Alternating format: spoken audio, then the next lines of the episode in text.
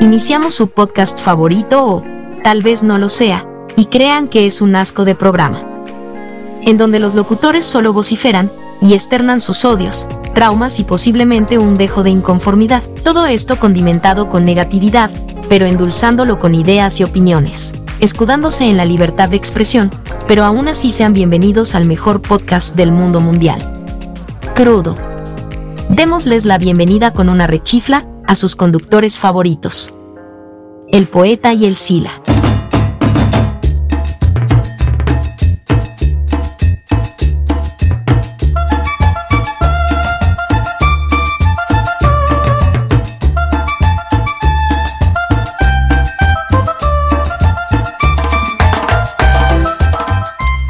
Bienvenidos a su programa favorito, Crudo. Hoy vamos a tocar, como ya es costumbre, vamos a tirar mierda. No, no tiraremos mierda, simplemente tocaremos un punto en el cual la Ciudad de México está envuelta. una alcaldía en particular ha sido mencionada desde hace varios años, en donde un grupo de empresarios, de constructoras y políticos casualmente panistas que desde el 2000 han gobernado la alcaldía Benito Juárez.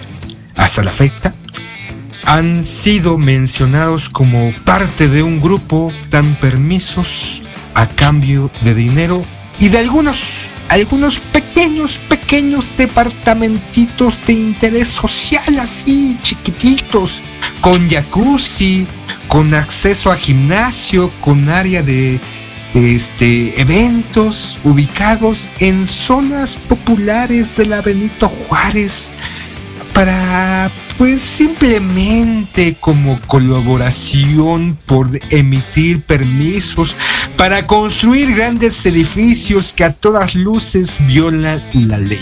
Vamos a hablar del PAN y los cárteles inmobiliarios. ¿Cómo estás, poeta?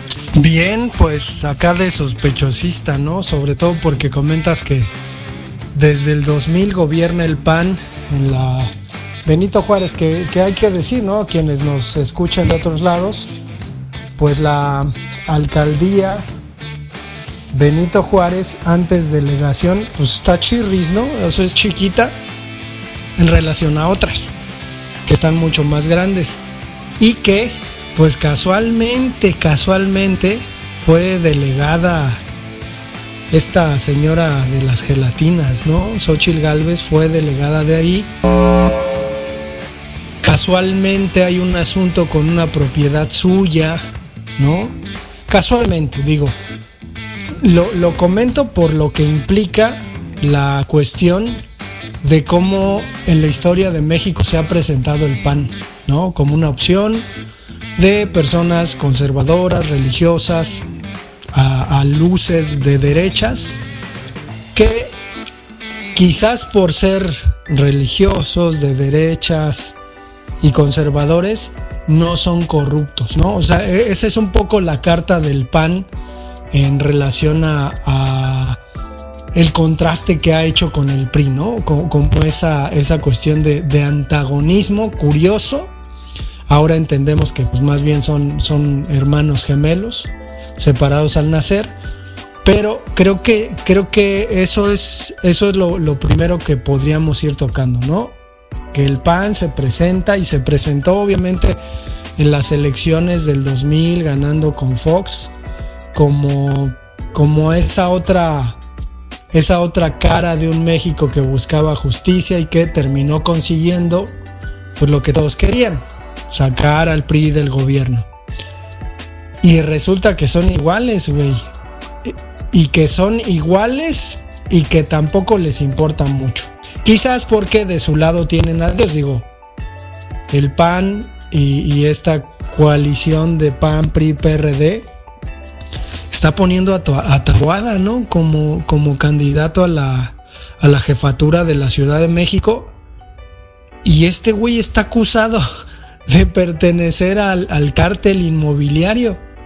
Y les vale madre, digo, O sea, como que les está valiendo madre que la gente se vaya a dar cuenta. O sea, creo que siguen apostando a la ignorancia y siguen pensando, pues no importa, ¿no? O sea, ¿cuándo van a saber que este güey hizo chanchullos, que este güey consiguió un departamento así, asado? O sea, está muy cabrón, digo. Eso, eso por, por el lado de, del pan.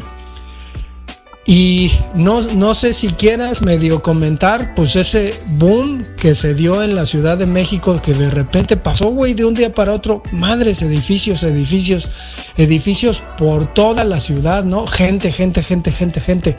Creo que sí podemos dar cuenta de lo que fue pasando en la ciudad. Digo, mucha gente de acá de Ciudad Juárez, a la hora de imaginar o de pensar en la Ciudad de México, dicen, es que está hasta su madre.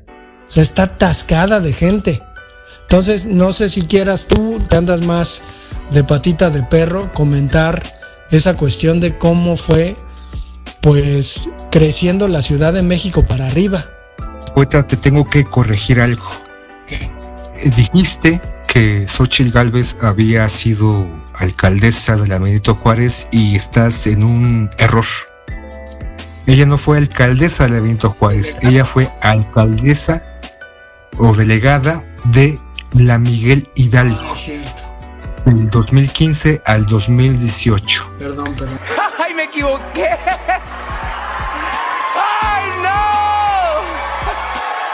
Entonces, nada más te corrijo para que después nos pues, escuchan, no digan, ¡eh, pinches güeyes de que ambas se la pasan mintiendo! Son bien pendejos, quieren cambiar nuestra perspectiva, nuestra forma de pensar. No, no, nada más hubo un pequeño, pequeño desliz verbal por parte del poeta. Entonces, ya retomando, eh, la Benito Juárez sí, a los últimos años hemos visto como construcciones que a todas luces violan.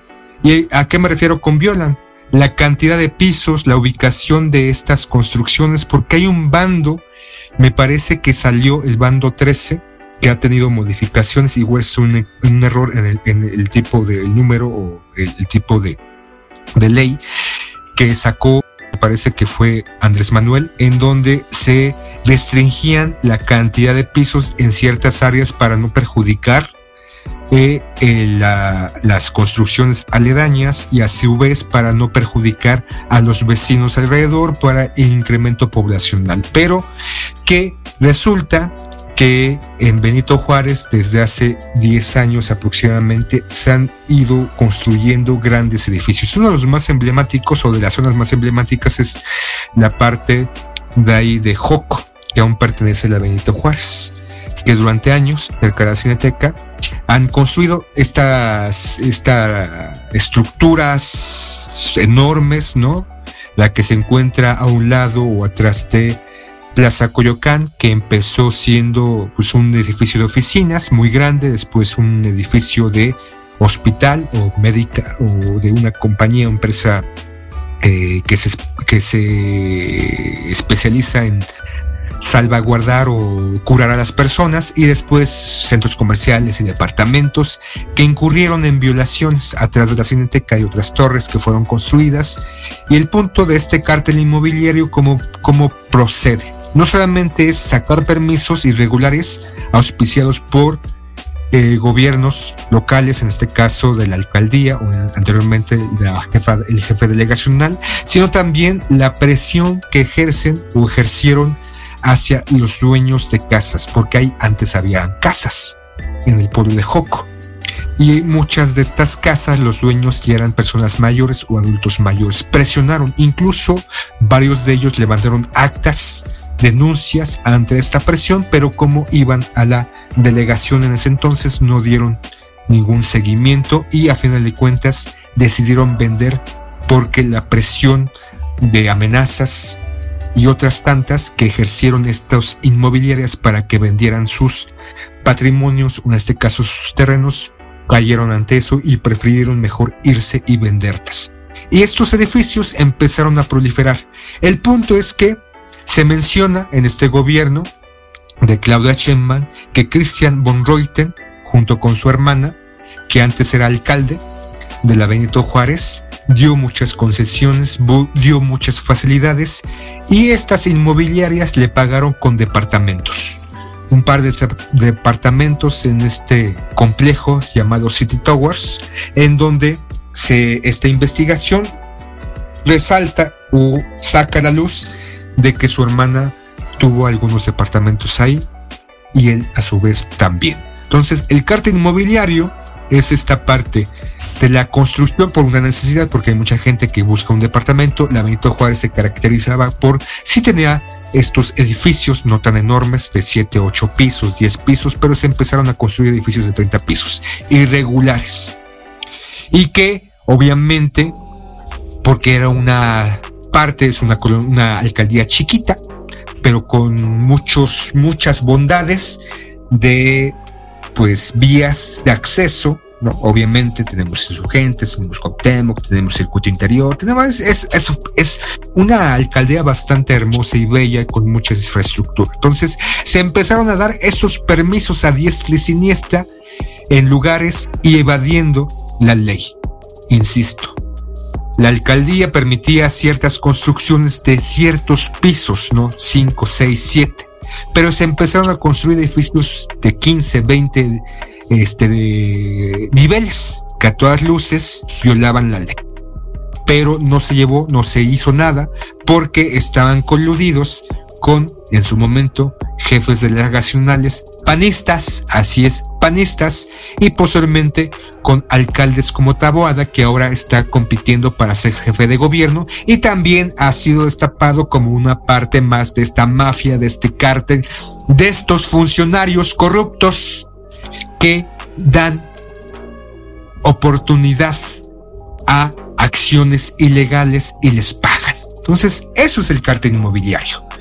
Pero bueno, parece que ellos están siendo oídos sordos. Sale Tabuada diciendo en Heraldo México, en otros noticieros, que no, que es una cacería política, que como él figura como un, un oponente fuerte a Clara Brugada, por eso lo están embarrando. Y Christian von Reuten sale diciendo, no, es que yo como después de ser jefe delegacional, mi tarea es ser un ciudadano y podemos ver sus videos donde va transitando por calles de la Ciudad de México, supuestamente haciendo labores ciudadanas de quitando inmovilizadores o quitando este mobiliario ilegal, ¿no? Es, es ridículo. Este cabrón que dio concesiones o dio permisos ilegales, ahora está diciendo, no, es que yo estoy en la tarea de quitar estos apartados de este negocio, porque la calle es de todos y no puede restringir la viabilidad ni tomarse una extensión de su propiedad a la banqueta